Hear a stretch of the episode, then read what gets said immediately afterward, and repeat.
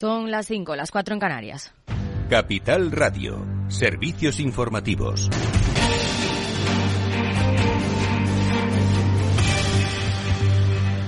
Buenas tardes. El balance de fallecidos en Turquía y Siria no deja de crecer. A esta hora ya son más de 11.200 muertos y más de 45.500 heridos. Siria ha solicitado formalmente ayuda de emergencia a la Unión Europea para que active el mecanismo de protección civil con el que los 27 coordinan la respuesta ante desastres. Una tragedia con muchas pérdidas humanas y también económicas. Según los expertos en catástrofes de AON, las pérdidas ascienden a 20.000 millones de dólares.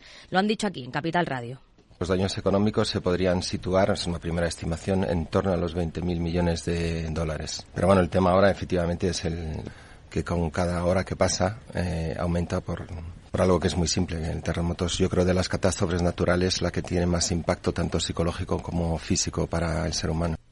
Daño también a las empresas. Hay más de 70 españolas con presencia en Turquía, según el ICEX. El sector industrial y de las telecomunicaciones español tienen numerosas participaciones en el país turco, con compañías como Siemens, Indra y Navantia. También empresas relacionadas con la automoción, como Gestam, Ficosa y Blumac. Entre las compañías de servicios con filiales en Turquía destacan las del sector textil, los bancos BBVA, Sabadell y La Caixa y la hotelera Barceló Hotel Group. Y acabamos de conocer que el canciller alemán Olaf Scholz volará a París para reunirse con el presidente ucraniano Volodymyr Zelensky y el presidente francés Emmanuel Macron. Lo hace después de acudir al Parlamento Europeo, donde ha dicho que la Unión Europea tiene suficientes instrumentos para promover industrias limpias y responder así a la ley de reducción de la inflación de Estados Unidos, que contempla grandes subvenciones. Dijo que el punto que produce alguna preocupación son las reglas que perjudican a empresas europeas en beneficio de compañías estadounidenses, canadienses y mexicanas. Por lo tanto, analizaremos muy de cerca si nuestros programas aún dejan lagunas y dónde y cómo se pueden cerrar. Sin embargo, esto primero requiere un análisis cuidadoso, como el prometido por la Comisión. Sin embargo, una carrera desenfrenada por los subsidios con los Estados Unidos sería, sin duda, un enfoque equivocado. Nos vamos a Estados Unidos, donde continúa la resaca de las palabras de Jerome Powell. El presidente de la Reserva Federal de Nueva York, John Williams, ha dicho que el mercado laboral de Estados Unidos sigue mostrándose sumamente resistente, que se encuentra extraordinariamente ajustado.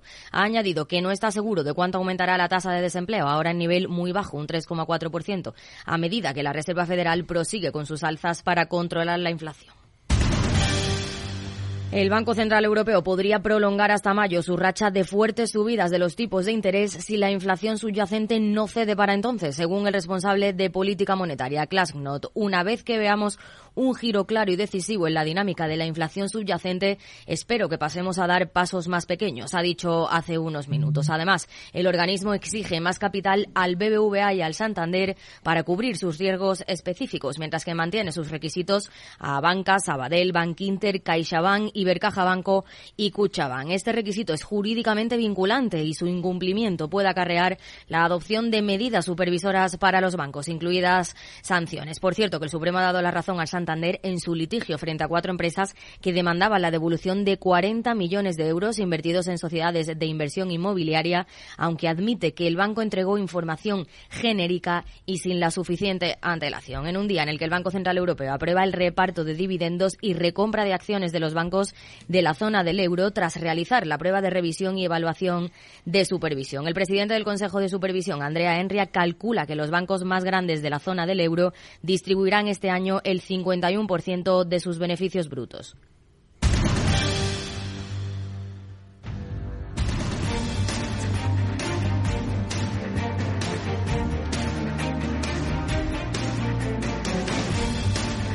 Ganancias de la sesión que se ralentizan tras la apertura en Wall Street. Más detalles, Javier Luengo. Buenas tardes. ¿Qué tal, Laida? Muy buenas tardes. Compras en el caso del IBEX 35, el Parque de Madrid, el selectivo a esta hora de la tarde rebotando 0,77%, 9.240 enteros, con un ganador claro, al menos en esta jornada de miércoles. Grifos rebotando, ganando por encima del 2%, eh, rebotes a los que se suman también otros títulos como los del Sabadell o Repsol. En la parte baja de la tabla, farolillo rojo claro para y logista del 2,30 el hueco bajista que presenta a esta hora de la tarde. Divisas para eurodólar según pantallas de XTV, compra-venta en 1072510.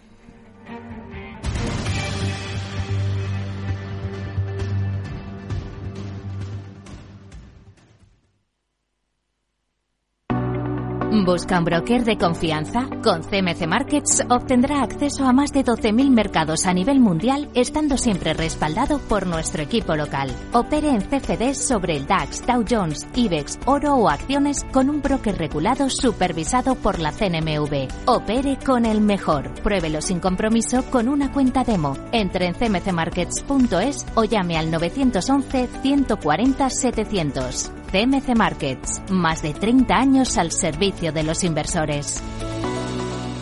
Los CFD son instrumentos complejos y están asociados a un riesgo elevado de perder dinero rápidamente debido al apalancamiento. El 77% de las cuentas de inversores minoristas pierden dinero en la comercialización con CFDs con este proveedor. Debe considerar si comprende el funcionamiento de los CFDs y si puede permitirse asumir un riesgo elevado de perder su dinero. Moto. Curvas. Todo sobre ruedas. Es muy simple asegurarse con el Betia. Simple, claro, el Betia. Tardes de Radio y Economía con Rocío Arbiza. Seis minutos ya sobre las cinco de la tarde, sobre las cuatro si nos están escuchando desde Canarias. Seguimos en mercado abierto. Estamos observando cómo justo a esta hora de la tarde tenemos cierta debilidad en el euro, en la moneda única, discreta caída para el euro hasta cotas de 1,07, pero estamos viendo sobre todo en los índices tono mixto. Al otro lado del Atlántico, en Estados Unidos, quien más cede es el Nasdaq 100. Se deja ya por encima del punto porcentual a esta hora de la tarde pero de momento se mantiene el tono positivo en Europa, en particular para la bolsa española. Redrive, el renting de usados de ALD Automotive, patrocina este espacio. Entra en aldautomotive.es y descubre todas las ventajas. Saudi Aramco quiere salir fuera del Golfo Pérsico, pero no tiene muy claro a dónde. A quien se bate con Apple por ser la empresa con mayor capitalización de mercado, le interesan Londres o Nueva York, pero China tiene claro que Hong Kong debe ser la plaza bursátil en la que negociar los petrodólares más cotizados del mundo. ¿Qué está pasando en esta guerra por el listing? Lo analizamos con Javier Luengo.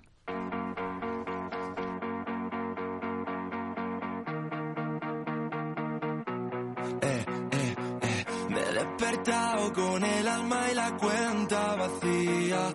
Y no es culpa mía que otra vez me he despertado con ganas de que ya se acabe el día. Siempre es mala mía, nena, no quiero verte cada día, lo intento. Fue el mayor debut bursátil de la historia con el toque de campana más rentable del mundo después de que a las pocas horas de la apertura de mercados en Riyadh allá por 2019 los títulos de Saudi Aramco repuntaran un 10% dejando la capitalización de la petrolera estatal de Arabia Saudí sobre los 29 mil millones de dólares y ojo porque se quedó ahí básicamente porque le fue imposible seguir subiendo porque tocó máximos, los máximos que permiten el mercado saudita. No se podía subir más de ahí al menos en una sola sesión. Y es que el calendario siempre es caprichoso porque justo en ese momento los líderes mundiales trataban de buscar una salida al laberinto de la crisis climática.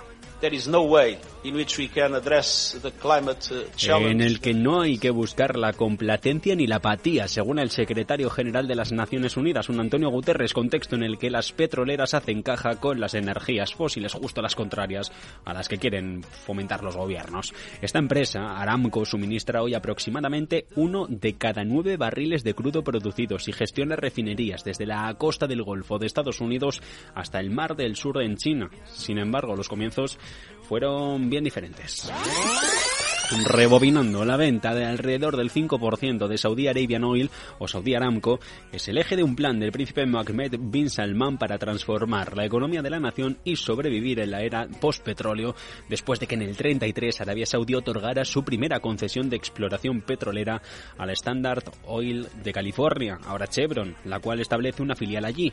California Arabian Standard Oil, la CASOC, para administrar un área más grande que todo el estado de Texas o incluso que Francia. En 1938, después de una serie de decepciones, CASOC, recuerden, escisión de Texaco, pasó a llamarse con el tiempo, en el 44, la Arabian American Oil, Aramco, y es entonces cuando en el 33 esta compañía, centrada históricamente en la exploración y producción, se convierte en una empresa petrolera integrada, cuando el gobierno le asigna la tarea de refinar y distribuir productos en el ámbito nacional para comercializarlos al internacional. Más de 60.000 empleados. Aramco opera subsidiarias y filiales en China, Japón, India, Corea del Sur o Singapur, también en Egipto, Emiratos Árabes Unidos y aquí en Europa, en Reino Unido o Países Bajos, con el ojo puesto siempre en Estados Unidos. Y es en este contexto en el que en abril de 2016 se buscaba estabilizar el mercado. El príncipe heredero anunciaba un plan para que la empresa saliera a bolsa en la que se ofrecería a los inversores alrededor del 5% de las acciones. Y de ahí, de aquí, es de donde nace la mayor salida a bolsa de la historia.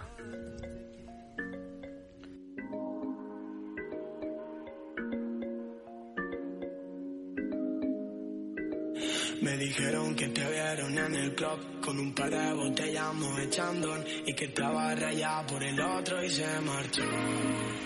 Y sé que tú también quieres que te la sude todo, pero no puedes olvidarte del otro y sé que si suena negativo lo va a romper. La vida muy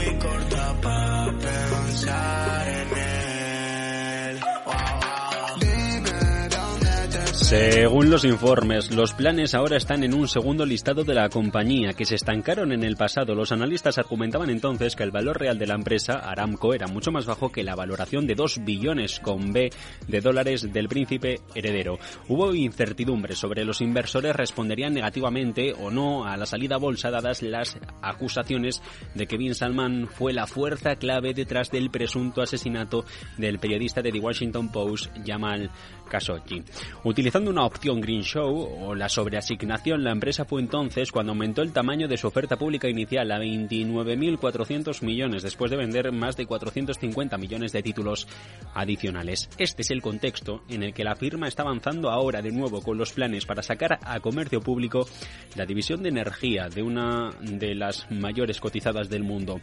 ¿Dónde lo va a hacer? Es la gran pregunta en el mercado y más ahora después de que el líder de Hong Kong, John Lee, concluyera hace unos días un viaje a Arabia Saudí para persuadir al gigante asiático de que cotice en su centro financiero y no en otros más típicos, más clásicos, como Londres o Nueva York. Tal medida que sería una gran victoria para Lee desde que asumió el poder en julio, recuerden, tras los problemas que hubo con la parte prodemocrática del territorio autónomo, se han centrado en reabrir Hong Kong después de años de aislamiento por la pandemia que afectaron a la economía y a la reputación de esta zona del mundo. Está presionando con fuerza a la ciudad en cooperación con las bolsas de la China continental, Shenzhen o Shanghai, están cambiando las reglas para permitir a a los minoristas de China comprar acciones con sede en el extranjero. Y esto vendría bien, ¿por? Porque incluiría a Aramco si realizara la cotización primaria dual en esta ciudad.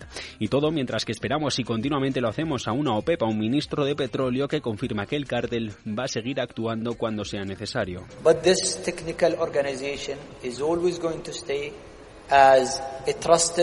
Dándole alas a Aramco, subiendo a 110 millones los barriles de producción diarios, la apuesta de previsión de demanda para 2045. Contexto en el que la pregunta que queda sobre la mesa hoy es simple. Saudi Aramco, ¿dónde te esperamos?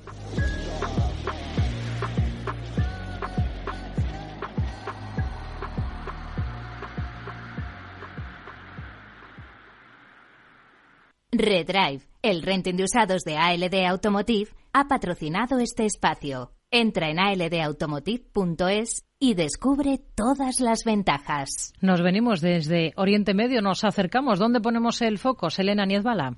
Hoy ponemos el foco en la renta de los hogares españoles, en concreto en la mayor caída de los ingresos reales por cabeza desde la pandemia del coronavirus. Según la OCDE, los españoles no habían tenido menos ingresos reales por cabeza desde el último trimestre de 2019, es decir, antes del estallido de la pandemia del coronavirus en Europa. Los ingresos de los españoles habrían caído más de un 7% desde entonces, o lo que es lo mismo, estaríamos peor ahora casi que la pandemia. Los motivos, una evolución negativa del superávit de explotación bruto y la renta mixta, un factor muy ligado a los autónomos y en líneas generales a los trabajadores por cuenta propia puesto que, tal y como señala la OCDE, aporta alrededor de una quinta parte de la renta disponible de los hogares. Este dato tendría sentido si tenemos en cuenta que en 2022 España perdió más de 1.200 autónomos con apenas cinco regiones donde incrementó el empleo por cuenta propia. Esto supone también el peor registro en una década y la primera vez que se pierden autónomos en este periodo en términos netos de afiliación. Además, 2023 tampoco empieza con buen pie y solo en enero se han perdido alrededor de 670 autónomos al día. Y del resto de países de la OCDE, solo otros cinco, además de España, tiene una renta inferior a la de la pandemia. Portugal, Reino Unido y en menor medida Finlandia, Chequia y Dinamarca. Aunque son España y Portugal los que contrastan de manera especial, mientras que en el resto de países del mundo se mostró un crecimiento sólido desde la recesión experimentada en la pandemia. Las dos economías de la península demostraron un comportamiento a la contra y registraron fuertes caídas en este dato que representa la cantidad máxima que una persona puede destinar a consumir sin reducir su riqueza neta. También los hay que destacan porque la han mejorado, sobre todo Polonia y Eslovenia, que mejoran los ingresos eh, por cabeza de sus ciudadanos en torno a un 7%. En líneas generales, el periodo analizado por la OCDE, que comprende el cuarto trimestre de 2019 y el tercero de 2022, la renta real de los hogares españoles habría caído casi un 8%, mientras que en el resto de la OCDE habría crecido un 1,9%. Además, en este mismo tiempo, España seguía arrastrando un descenso del 1,9% de su Producto Interior Bruto, cuando en el conjunto de la OCDE se había producido una progresión de hasta el 2,73% un dato que en cambio choca con el último publicado por el mismo organismo, donde España sale mejor parada que el resto de países del grupo como uno de los cinco que tiene la tasa más baja de inflación.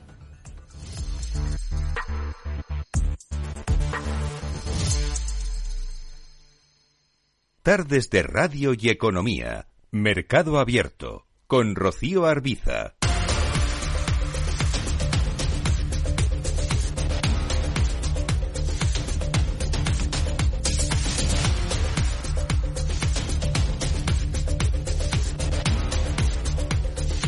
Hablamos ahora en Mercado Abierto con Joaquín Robles, analista de XTB. Joaquín, ¿qué tal? Muy buenas tardes. Hola, ¿qué tal? Muy buenas tardes, Rocío. Bueno, enseguida le echamos un poco el pulso al mercado de divisas. Vemos qué pares, qué cruces hay ahora mismo con interés. Mientras, cada vez que habla Powell, todo el mundo afina sus habilidades lingüísticas para analizar su mensaje. ¿Ustedes con qué se han quedado? ¿Esperaban mayor contundencia después de escuchar sobre todo a halcones como Bostic o Casari pidiendo más, más subidas de tipos en Estados Unidos? No, la verdad es que llevamos viendo, ¿no? Cómo Powell, bueno, pues está tratando, ¿no? De mantener vivas las posibilidades de seguir subiendo tipos de interés, pero también siendo consciente de que el mercado está descontando desde hace tiempo eh, que el final, ¿no? De este ciclo de subidas, pues está próximo. Al final lo que están viendo es que la inflación sí que es verdad que está remitiendo, lleva seis meses consecutivos cayendo, se espera que siga cayendo eh, en el dato, ¿no? De la próxima semana que se presentará en febrero, pero lo que sí es verdad es que yo creo que les está sorprendiendo esa solidez en el mercado laboral, tasa de desempleo en el 3,5%, lo que puede seguir generando presiones de inflación. ¿Qué niveles están vigilando ustedes ahora mismo en el cruce con el euro, el euro dólar? ¿Dónde está el soporte más claro para la moneda única? Ahora, ya, ahora mismo está completamente plano. Ese cruce por encima de esa cota de 1,07. Sí, nosotros seguimos en ese 1065. Antes era, bueno, pues eh, una resistencia, ¿no? De relevancia durante el último tramo del año pasado. Lo superó con fuerza. De hecho, ya no solo el 1065, sino también superó el 1085 que se había convertido en un soporte de relevancia. Nosotros pensábamos incluso que podía atacar, ¿no? Esa zona del 111, 112 de cara a este primer semestre del año.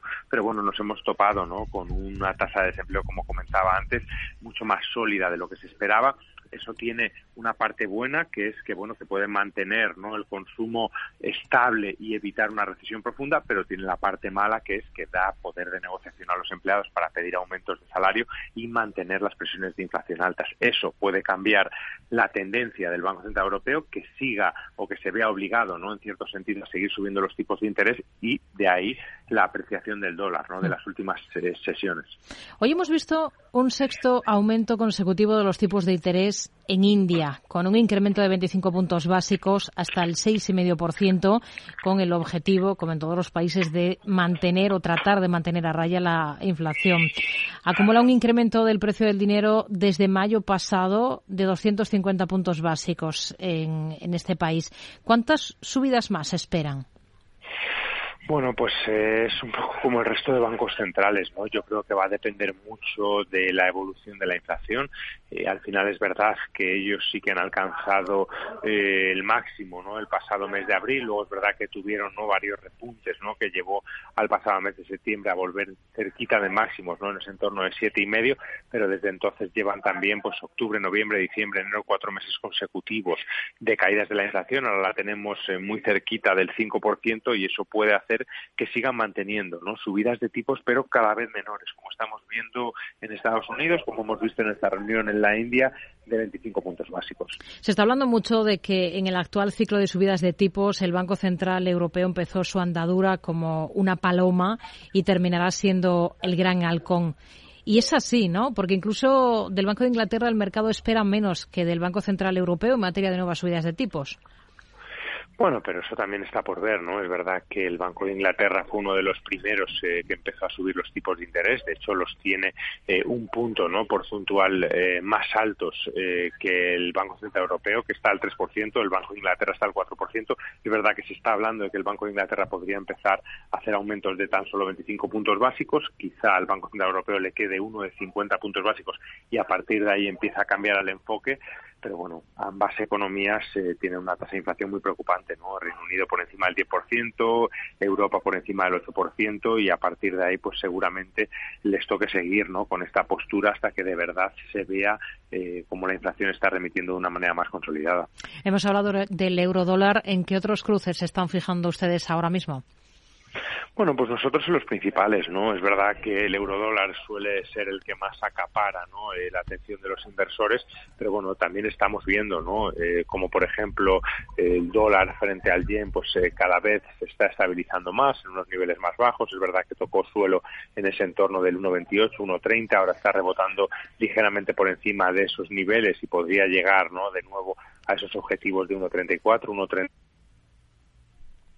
bueno, parece que hemos perdido esa, esa comunicación con eh, Joaquín Robles. Vamos a intentar recuperar esa llamada. Nos estaba explicando un poquito los cruces en los que se están deteniendo, especialmente ahora desde XTV, más allá de eso que nos comentaba en un principio del nivel de referencia que ellos vigilan en el eurodólar, que estaría en la cota de 1,065 unidades frente al billete verde estadounidense Enseguida recuperamos esa, esa conexión. También estamos muy pendientes esta jornada de la cotización del crudo, el futuro del barril de Brent para entrega en el mes de abril.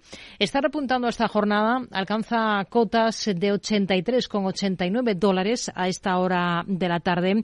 Hoy hemos tenido declaraciones en las últimas horas del viceprimer ministro de Rusia, Alexander Novak. Asegura que el veto a los derivados del crudo ruso que entró en vigor el 5 de febrero, esta semana llevará a su déficit y también a la subida de los precios en el mercado. Es una de las eh, referencias de esta jornada. Tenemos al crudo hoy repuntando, como les digo, al futuro del barril de Brent de referencia en Europa, intentando acercarse a esa cota de los 84 dólares. En el mercado de divisas, ¿cómo estamos viendo la situación? Pues tenemos, como les decimos, muy plano al comportamiento del euro frente al dólar en 1,07 29 unidades a esta hora de la tarde según las pantallas de XTV. Selena. ¿Te sientes atraído por invertir pero no sabes por dónde empezar? Tenemos la solución. XTB te regala una acción para empezar a sentirte como un inversor. Es muy sencillo y en solo tres pasos, como lo oyes. Entras en xtb.com, abres tu cuenta totalmente online en menos de cinco minutos, realizas un depósito de cualquier importe para activar la cuenta y te regalan una acción. Empieza con el broker líder en el mercado europeo y sin ninguna comisión en la compra y venta de acciones y ETFs de todo el mundo. Hasta 100.000 euros mensuales. xtb.com. Invierte con confianza, seguridad y acompañamiento. A partir de 100.000 euros al mes la comisión es del 0,2%, mínimo 10 euros. Invertir implica riesgos.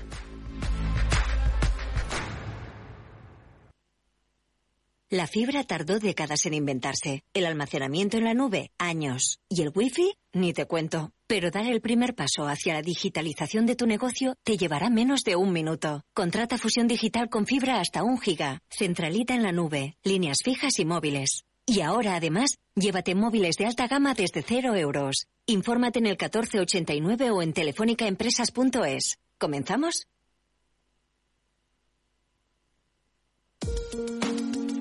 De forma no intencionada, los usuarios pueden abrir agujeros de seguridad al conectar su ordenador o smartphone a la red de su empresa, incluso cuando utilizan una VPN. Reducir la superficie de ataque con un modelo Zero Trust se ha convertido en una necesidad para las empresas. Descubra más en zscaler.es.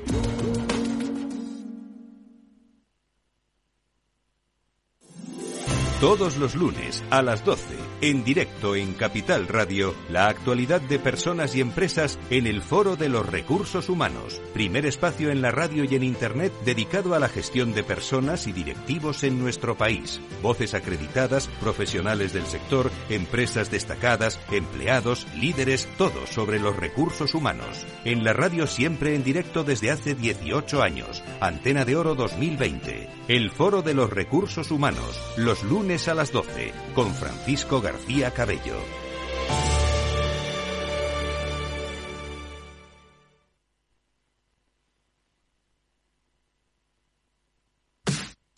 Los viernes en Capital Radio te proponemos descubrir y comprender las estrategias de empresas con éxito que servirán de inspiración y ejemplo para la tuya. Escucha Metaempresas, un programa presentado por Andrés Arenas con la presencia y los consejos de expertos en distintas áreas y profesores de reconocida trayectoria.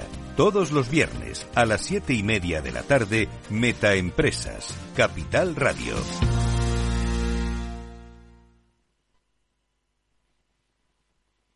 Lauri, decidido. La despedida la hacemos en Gandía. Prepara el bikini. Lauri, que en Gandía vive el ex de Jesse. Que nos vamos a Málaga. Lauri, que no. Que dan mal tiempo. A Bilbao. Pinchos y party. Lauri, una cosita. Que al final es despedida conjunta. Te hago administradora del grupo que no puedo más. En Renfe tenemos más de 1500 destinos para que siempre puedas llegar a donde quieras llegar. Nadie te da más. No todos los trenes son como Renfe. Renfe, tu tren.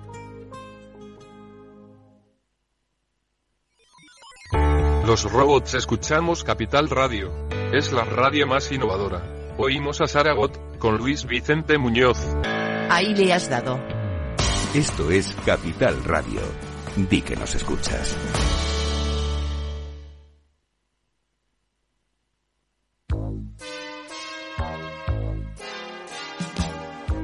Bueno, la siguiente consulta nos llega desde Bulgaria, desde Sofía, la capital. Julen, buenos días. Muy buenos días, el señor Vicente y señor Durante. ¿Sigue usted Capital Radio en Bulgaria? Sí, hombre, lo cojo por internet cada día, ¿eh? Capital Radio es el que mejor lo, lo, lo, lo capto, vamos, inmediatamente.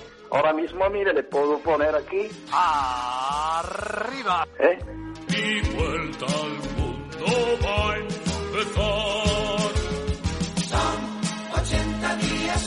Capital Radio traspasa fronteras. para dar la vuelta al mundo. Capital Radio sí es lo mejor, ¿eh? Ven con nosotros, ven. Lo pasaremos bien.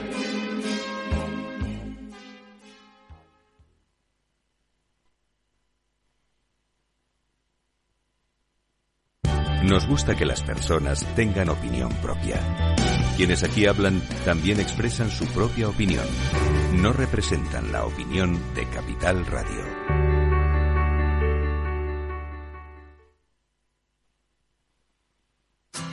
Si te gusta el pádel, en Capital Radio tenemos tu espacio. Todos los martes, a partir de las diez y media de la noche, saltamos a la pista para contarte la actualidad del World Padel Tour, los torneos amateur, las novedades de las marcas y toda la actualidad relacionada con el segundo deporte más practicado de España. Esto es Padel, los martes a las diez y media de la noche en Capital Radio.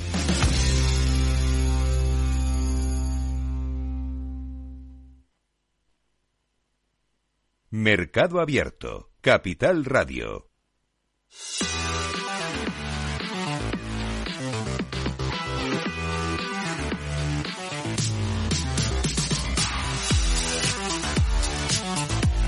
Vamos ya con lo que ha dado de sí esta jornada en el mercado de deuda, en el mercado de renta fija, de la mano de David Alcaraz, director de inversiones de Diagonal Assets Management. Hola David, ¿qué tal? Muy buenas tardes. Hola, buenas tardes, Rocío. ¿Cómo estás? Muy bien. ¿Qué ha sido lo más interesante en el mercado de, deuda esta jornada? ¿Con qué se queda o qué destaca? Bueno, yo te diría que ha sido un día un poco, un poco aburrido, ¿no? Porque llevábamos unas sesiones con, con cierta corrección en, en, los precios, con subida en las, en las tires de los, de los bonos y hoy ha sido un día muy muy tranquilo, muy relajado, eh, aunque ha habido hemos seguido teniendo declaraciones por parte de, del Banco Central Europeo con su tono eh, este más duro que llevan ya, ya, unos cuantos meses con ese tono para intentar concienciar al mercado que las subidas de tipos todavía van a permanecer en el tiempo más allá de lo que está, se está descontando. Eh, pero aún así el, el mercado hoy ha estado muy tranquilo a pesar de que también ayer tuvimos las declaraciones de Powell y, y, y, el mercado americano sobre todo. Ahí sí que hubo un ajuste en, en, las tires, ¿no? que, subieron y están por encima del 365 otra vez. Hmm.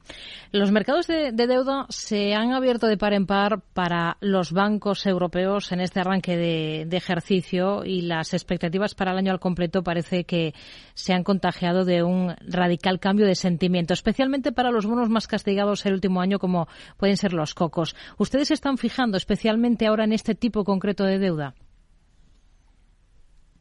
Pues sí, la verdad es que, nos parece que empieza a ser muy interesante como alternativa incluso a las acciones bancarias, ¿no? a comprar acciones de, los, de, bancos que han subido muchísimo y quizá tienen menos recorrido porque están descontando el mejor de los escenarios para ellos por, estas subidas de tipos y por esa recesión que parece todavía lejana y están saliendo emisiones eh, muy interesantes. Por ejemplo, la última que hemos tenido de un banco español fue Bank Inter, eh, que ha emitido un coco que tiene una call de aquí cinco años y medio a un cupón del 7,375. Por lo tanto, es, es un activo a tener en cuenta que, que uno puede ser, yo creo, eh, pues bastante restrictivo con los nombres a comprar, pero los que los que se hagan buen análisis y parezcan nombres solventes, pues yo creo que vale la pena. Es que estamos hablando de una rentabilidad solo vía cupones eh, superior al 40% en los próximos cinco años con esta, con esta emisión de Bank Entonces,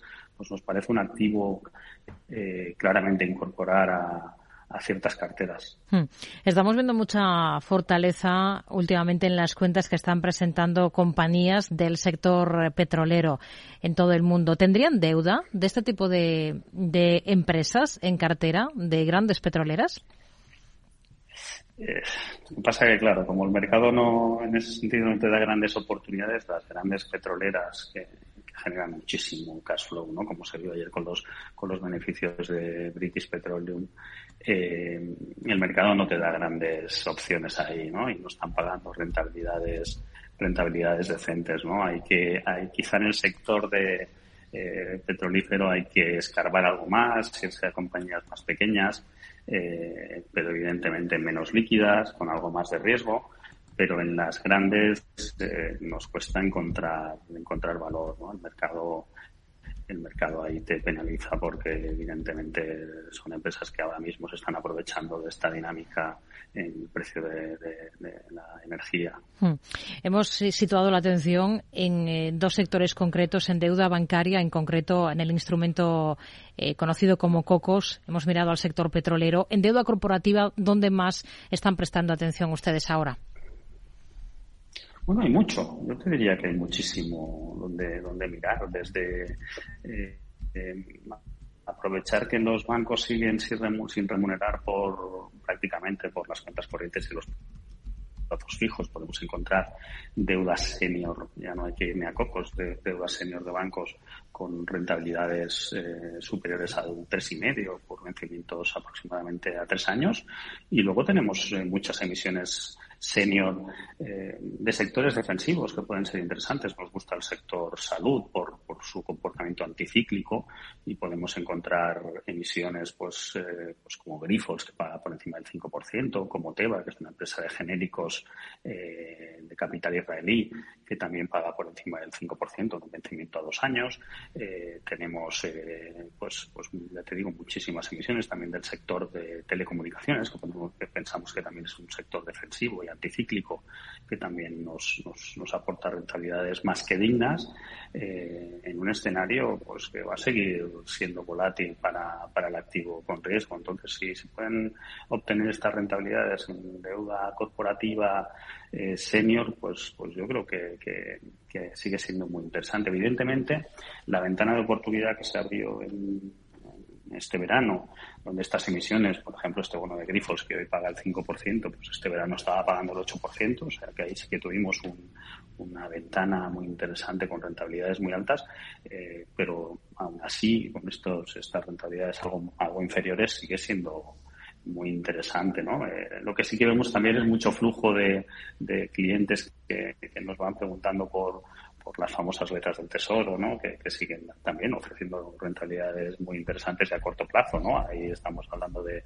de rentabilidades entre el 2,60 y el 3%, depende del vencimiento, ¿no? A partir de, de por ejemplo, una letra del tesoro a, a, este verano, a agosto, ya nos está pagando cerca del 2,75 o sea que, yo creo que, tenemos muy buenas alternativas en, renta fija corporativa eh, y, además con rentabilidades eh, más, que, más que dignas.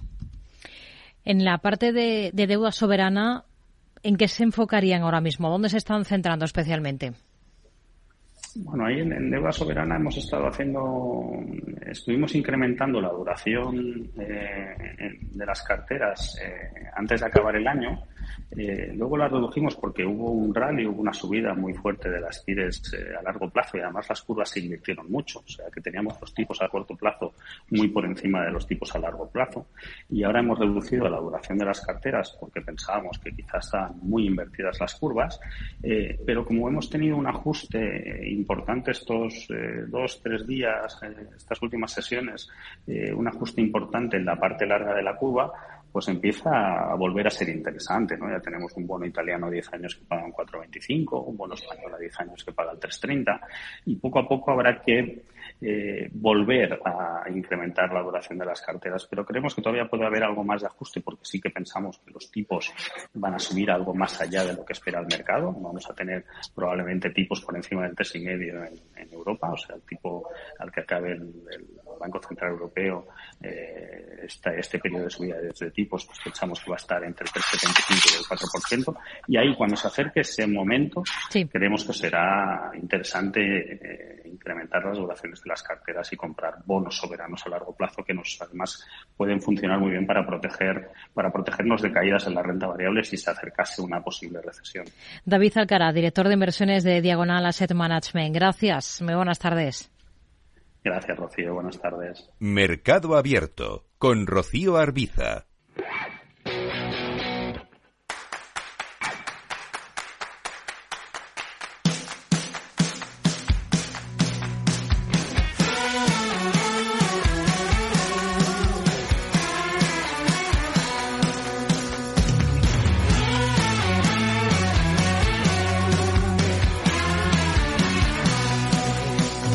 Vamos a analizar el cierre de la sesión en el mercado español de la mano de Carlos Ladero, analista de GPM. ¿Qué tal, Carlos? Muy buenas tardes. ¿Qué tal? Buenas tardes. Bueno, uno de los protagonistas del día, Logista, después de presentar resultados. ¿Qué potencial, qué es lo que esperan ustedes para un valor como Logista una vez conocidos esos números de la compañía? Pues Logista es un valor que ya lo hemos comentado varias veces. Nos gusta, tenemos en algunas carteras, eh, las cuentas son buenas, está integrando pues, eh, compras de, otras compañías, ¿no? En el caso eh, España, la del Mosca, una de las mayores compañías de transporte que había ahora mismo en España, bueno, y, a nivel europeo. nos gustan mucho además porque sí que está, está creciendo fuera de, fuera de España y además está creciendo no en, tipos de transporte, por ejemplo, todo el tema de, de, medicinas, ¿no? Donde tienen que tener una serie de homologaciones, transporte en frío, etc., etc., que que, bueno, pues nos hacen seguir apostando por el valor. Eh, es un valor de crecimiento un dígito, es prácticamente una utility, pero creo que es un valor eh, a que le gusta tener seguridad en cartera, pues tiene que tenerlo sí o sí. ¿Da por muerta la decisión de Naturgy en dos anunciada hace ahora justo un año? Por muerta, no. Además, yo creo que su consejero delegado insiste, ¿no? En que, que, que, sí que debería, ¿no? Y yo creo sí que lo veo lógico, ¿no? Dividir la parte, la parte más de, infraestructura, ¿no? De la parte más de, de, generación, ¿no? De contratos. Eh, ahora bien, eh, la verdad es que ha tenido mala suerte, ¿no? Y, los dos intentos que ha hecho, pues en uno ha tenido, pues prácticamente una pandemia encima y en el otro una guerra. Entonces, bueno, vamos a ver si la tercera va a la vencida, pero creo que sí, que sigue teniendo sentido. Hmm. BVA se ve afectado a través de Guarantee por las consecuencias del terremoto en Turquía. Ya en el último año le ha lastrado la debilidad de la lira turca, la inflación galopante en ese país y ahora este suceso eh, mete más presión, entendemos, a la entidad española, ¿no? Bueno, a corto plazo sí. Yo creo que a medio largo plazo, bueno, aquello sido un, un drama y una catástrofe eh, casi más humana, yo creo, que, que, económica, porque ya Turquía lo estaba pasando mal, ¿no? Y, bueno, de, de, aquí, pues, pues a nivel como, como, mínimo económico, ¿no? Pues, pues algo, algo pueda mejorar, ¿no? Pero creo que nada, es a corto plazo, obviamente todos los valores de la bolsa de Turquía cayeron, eh, entre ellos es eh, la, el banco, ¿no? Que prácticamente es el BBVA y, y, yo creo que en el medio, en el medio plazo no le va a afectar excesivamente. Por primera vez en 24 años se ha, se ha suspendido la cotización ahora en la bolsa de, de Estocolmo, en, en, la, en la bolsa de Estambul, perdón. ¿Tenemos, ¿Tenemos algún valor que ha destacado hoy en positivo en la bolsa española, como es el caso de, de Grifols? Una subida que se ha acercado al 3%. ¿Qué potencial le ve a Grifols? Bueno, pues tenía, quizá tenía más potencial antes, ¿no? Yo creo que desde que cambiaron su, su presidente, ¿no? En este caso, eh, y, y, bueno, pues eh, desde ese momento ahora estaba muy castigado, ¿no? Por una situación donde tenía demasiada deuda, ¿no? Y no parecíamos eh, que, que, tuviera el mercado muy claro qué iba a pasar. Pues poco a poco, ¿no? Parece que, que, que, su incorporación ha ido dando buenos resultados y que Grifols, pues prácticamente sube desde sus mínimos casi un 70%, sí. por lo cual recorrido sigue teniendo, ¿no? Creo que es una buena compañía. Ahora bien, bastante menos del que tenía cuando, cuando como dijimos en su momento, era, era creíamos oportunidad porque es un duopolio al final, ¿no? Así que, bueno, creo que menos, ¿no? El que esté comprado yo, pues debería estar eh, y el que no, pues quizás sea un poquito tarde. Y en Berlin Properties y Colonial, hoy también han estado entre las compañías más animadas durante prácticamente toda la sesión. Berlin ha subido más de un 2% al cierre. Bueno, ya sabemos, el sector inmobiliario está claro que muy vinculado a la inflación. Mientras allá eh, tengamos alta inflación y además pues estemos viendo tipos altos no en, un ejemplo de tasas de tesoro, depósitos, pues el, sector inmobiliario se verá penalizado en el momento que tengamos una idea de que la inflación ya está más o menos controlada y los tipos también, pues a partir de ahí será un muy buen momento para tener inmobiliarias. Nosotros tenemos algo en cartera, ninguna de estas dos, pero, pero sí que creemos ¿no? que, que, que quizá tenga mucho más recorrido que otros valores, pero también que lo va a seguir pasando mal como mínimo este primer semestre. Greener Hoy esta compañía ha sido noticia porque ha logrado un préstamo verde de 90 millones para financiar un parque solar, concretamente en Cuenca. ¿Qué potencial le ve a una compañía como Greenergy? Pues vemos potencial a todo el sector, ¿no? Yo creo que tiene mucho viento de cola, las financiaciones a través de bonos verdes las estamos viendo en muchísimos sectores, ¿no? Y creo que es algo que, bueno, pues simplemente por un tema de política de inversión hay muchísimos fondos en Europa y en el mundo, ¿no? Que buscan este tipo de, bonos y, y, bueno, pues como digo, que es un sector que todavía le queda un par de años. Ahora bien, ¿no? eh, Grenergy, pues buscaríamos otras opciones, ¿no? Quizá dentro del mercado que creemos que está mejor, mejor diversificada, pero bueno, eh, en este caso, quien, quien esté, pues ya digo, es el sector, por lo menos todavía le quedan dos años. Hmm. Nos quedamos con este análisis para todos estos valores que han destacado en el día de hoy en el mercado español. Carlos Ladero, analista de GPM, gracias. Muy buenas tardes. Gracias a vosotros. Ha terminado al final el IBEX esta jornada con una subida del 0,60% en 9.227 puntos. Además de poner el foco en el mercado español, en Estados Unidos hay una compañía que está subiendo con fuerza en la bolsa de Nueva York, en concreto más de un 13%. Hablamos de un club de fútbol, del Manchester United, porque el dinero procedente del petróleo vuelve un poco a sacudir el mundo del eh, deporte rey. El Manchester United se sitúa en el centro de la diana porque un grupo de inversores cataríes estaría preparando una gran oferta para hacerse con este equipo. Está, esto ha llegado a disparar incluso por encima del 16% a los títulos de esta compañía que ahora mismo está subiendo en bolsa, como decimos, más de un 13%. Les recuerdo que tendremos consultorio de bolsa a partir de las 6 con Gerardo Ortega y con Víctor Galán. Y enseguida continuamos con más eh, temas aquí en el programa hablando de educación financiera. Tardes de Radio y Economía con Rocío Arbiza.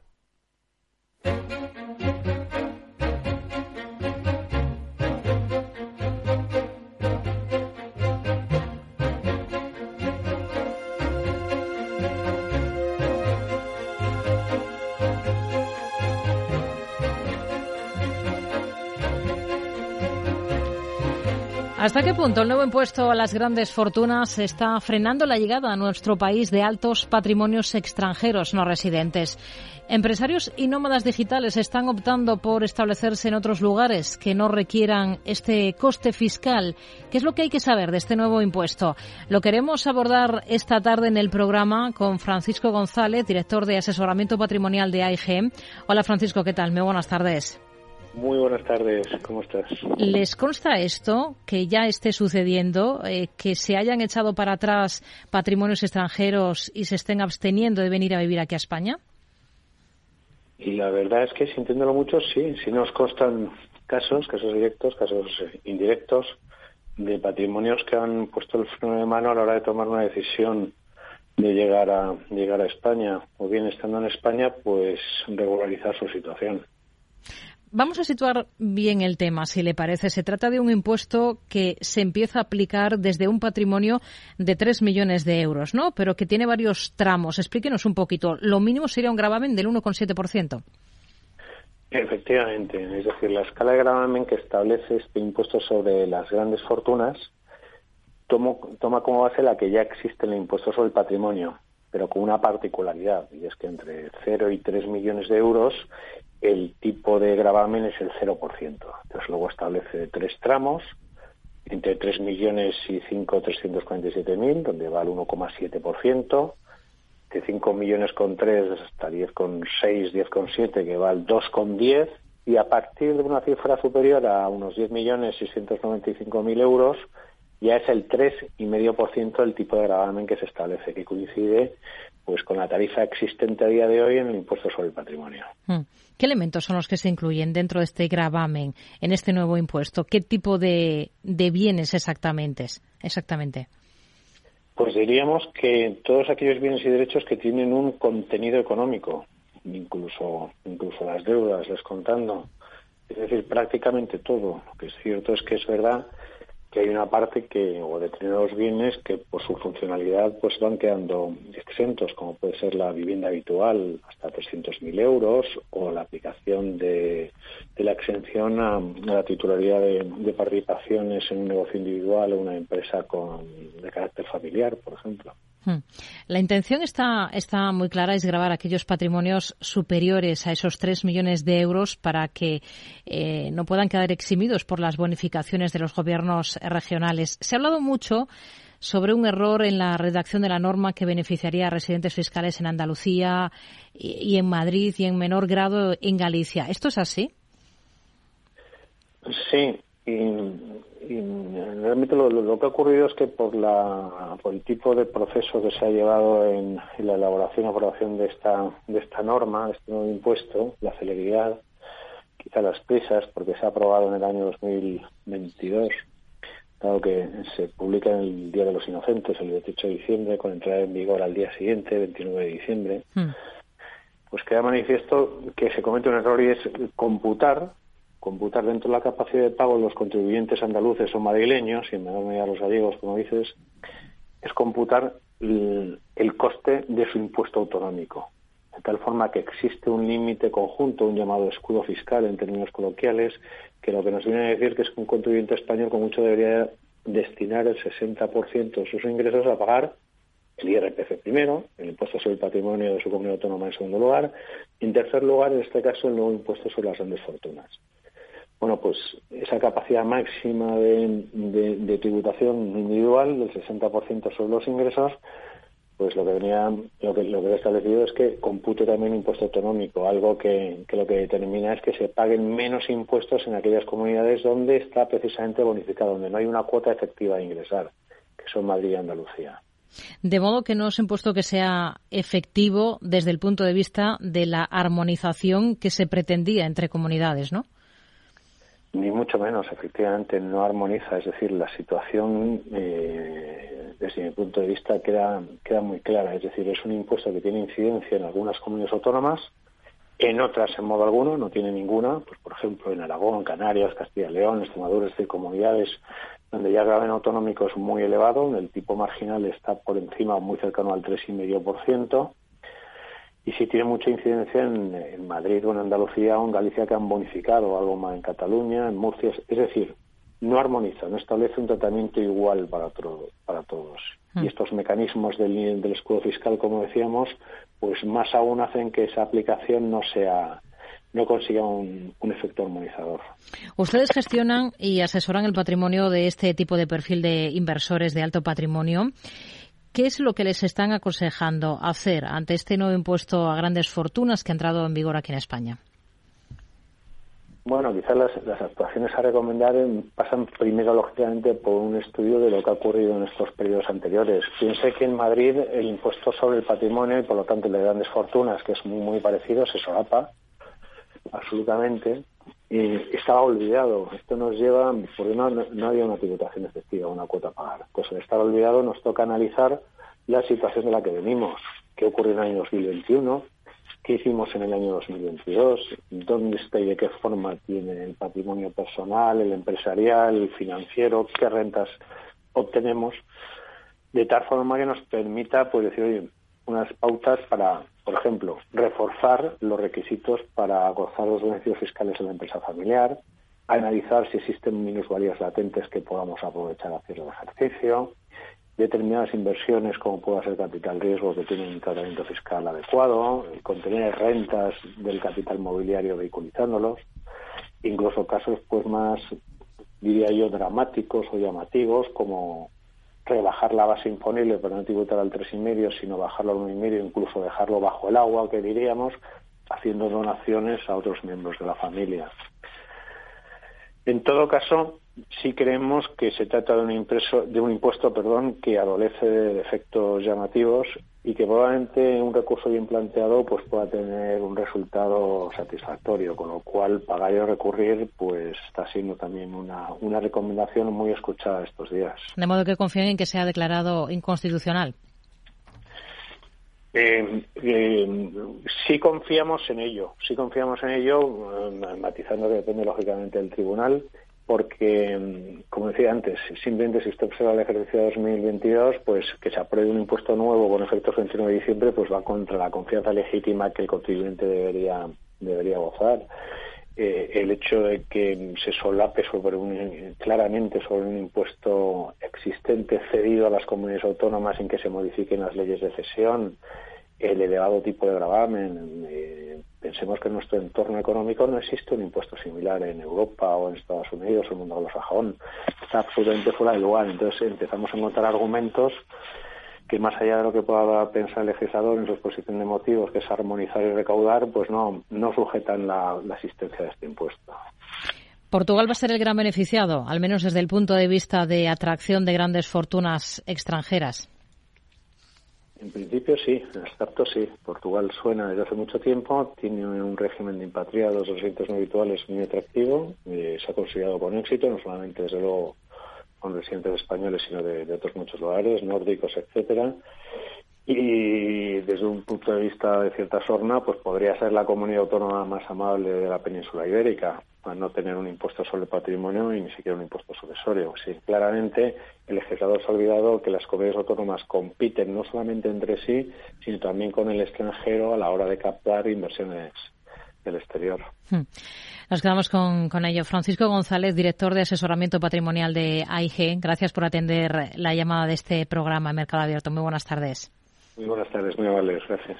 Tardes de Radio y Economía. Mercado Abierto con Rocío Arbiza. Seguimos, seguimos hablando de educación financiera. Para invertir es clave la formación, algo que tienen claro en CMC Márquez. Luis Francisco Ruiz es analista de CMC Márquez. ¿Qué tal, Luis Francisco? Muy buenas tardes. buenas tardes, Rocío. Es clave formarse para invertir y más cuando se invierte con productos apalancados, como es el caso de los CFDs, ¿no? Sí, bueno, la formación es importante a todos los niveles y, y sobre los mercados financieros, pues quizás un poquito más. Y bueno, aquí hay tres aspectos, Rocío. El, la del producto, formarte en producto, que en el caso de los CFDs, pues como comentas, es un producto apalancado. Tienes que saber si te permiten, dentro de los productos o los abanicos de productos que hay, si te permiten adoptar posiciones altistas o bajistas, eh, cuántos tipos de categorías de activos puedes hacer, etcétera. Y bueno, y en ese sentido los CFDs pues es algo, es un producto bastante flexible. Luego también hay que formarse sobre las plataformas o los softwares que, se pueden utilizar para acceder a los mercados eh, financieros. Eh, nosotros, por ejemplo, en CMC, eh, pues tenemos eh, Next Generation, que es una plataforma bastante premiada. Y luego hay otro tipo de formación que es realmente la formación que quizás que sea un poquito pues más importante o, de más calado, que es cómo adoptar decisiones, cómo analizar el mercado, etcétera. Luego, todo ese tipo de formación y en esos tres ámbitos es bastante importante pues a la hora de, de acercarse, a aproximarse a los mercados financieros. Bueno, y, tan importante que al final casi nunca acabas de formarte, claro. Y para esto último que comenta, ustedes en CMC Márquez, eh, bueno, para todo, pero para esto último, organizan de manera asidua programas y seminarios de formación. Y entre los temas que abordan están, por ejemplo, asuntos que tienen que ver con la confirmación, que es uno de los grandes sesgos que se suelen tener a la hora de operar, ¿no? ¿De qué estamos hablando exactamente? Sí, mira, eh, nosotros, eh, Rocío, hacemos quincenalmente seminarios gratuitos y, intentamos explicar estrategias eh, pues a los clientes. Bien, este tipo de seminarios se pueden apuntar muy fácil a aquellos que quieran, que es eh, solamente en cualquier buscador por este Media Market seminarios y ahí te puedes apuntar y mañana a las 5 pues tenemos el seminario en el que vamos a hablar de este tipo de sesgos. Pero el sesgo de confirmación es un sesgo que aparece cuando se buscan eh, o dejas de ignoras parte de la información y te quedas con una, información muy concreta que es la que te interesa y la que corrobora una, una idea predeterminada. Y ese sesgo, eh, a la hora de tomar decisiones de, inversión, pues realmente es muy dañino. Y más aún cuando hablamos de, intentar buscar eh, giros de mercado, que es de lo que va realmente el seminario de mañana. ¿Por qué? Porque a la hora de buscar giros de mercado intentas analizar una serie de indicadores para ver si estamos en un extremo alcista o bajista. Luego, muchas veces, cuando están todos alineados, piensas que es imposible que te vayas a equivocar o, descartas unos sí y otros no. Luego, conocer ese tipo de sesgos y cómo pueden afectar a tu decisión es tan importante como conocer la estrategia o el producto o la plataforma, claro. Porque, ¿qué indicadores usan ustedes para identificar estos posibles puntos de giro de los que nos habla? Mira, eh, los que vamos a explicar mañana, eh, pues eh, principalmente vamos a, se podrían agrupar en, pues en tres o cuatro categorías. Unos que nos ayudan a, nos ayudan a determinar si hay sobrecompra o sobreventa de mercado. aquí hay los osciladores clásicos, como el estocástico, el MACD, etcétera. Otro que vamos a utilizar son las volatilidades y el volumen. ¿no? Aquí tenemos la desviación típica como, como medida de volatilidad, que es un clásico, y luego el volumen, que al fin y al cabo pues, aparece en todos los histogramas de cualquier programa de análisis gráfico. Y luego, para finalizar, también habría otra categoría de indicadores que sería los de sentimiento, que es para ver hoy de si estamos en puntos de pánico o de euforia. Y aquí, pues bueno, hay varias encuestas a inversores minoristas o, o a profesionales de mercado, que son las que mañana veremos. Hmm. Luchar contra esos sesgos cognitivos que nos pueden hacer operar de manera errónea es una de las cosas que hay que tener en cuenta a la hora de operar y para eso es determinante conocer de antemano esos sesgos de nuestra mente y tener las cosas muy claras, como que el mercado no se mueve en línea recta o que se puede perder dinero incluso teniendo razón, ¿no? Sí, sí, no, el, mercado es así. Por eso el, stop es algo fundamental. Saber cuándo te, has equivocado, pues es algo importante y reconocer que te has equivocado y establecer el stop, pues es muy importante. Y en ese tipo de operativa mucho más, porque si no, al final siempre confirmas, esperas o piensas que el mercado está equivocado, que tú eh, llevas totalmente a razón. Luego, ese tipo de sesgos realmente se pueden aplicar de dos formas, ¿no? O, se pueden eh, agrupar en dos lados, ¿no? Los sesgos de cómo percibes el mundo y otro es el, sesgo de cómo interactúas con el mundo, ¿no? ¿Cuál es el sentimiento a la hora de, interactuar, ¿no? Y aquí pues, pues, podemos meter sesgos como el exceso de confianza o factores emocionales, etcétera, pero es que eso nos daría para para otro para otro seminario y para otra otra entrevista. Hmm. Tengo entendido que también van a abordar otro tema como es el de interpretar la volatilidad y el, y el volumen, ¿no? ¿Cómo hacerlo? Sí, mira, Rocío, porque ahí al final eh, la volatilidad y el volumen son algunos de los indicadores que veremos mañana en el seminario. Eh, al final el volumen eh, te ayuda a determinar si estamos en una fase de pánico o, una fase de euforia. por general, en el pánico hay muchas ventas al mercado y el volumen se dispara con bastante, con bastante fuerza. Y luego la volatilidad también nos ayuda a determinar ese tipo de fases de pánico o complacencia. Si la volatilidad es muy elevada y las, las, decir, el precio se mueve con mucha velocidad y las barras son muy amplias, la volatilidad se dispara y esto nos ayuda a, pues bueno pues a, encontrar esos puntos de grandes caídas o de pánico en el mercado. Nos quedamos con ello Luis Francisco Ruiz, analista de CMC Márquez. Gracias. Muy buenas tardes. Ha sido un placer. Buenas tardes. ¿Estás comparando hipotecas? Hay matices que marcan la diferencia. Hipotecas Cuchabank. Consúltanos directamente. Más info en cuchabank.es.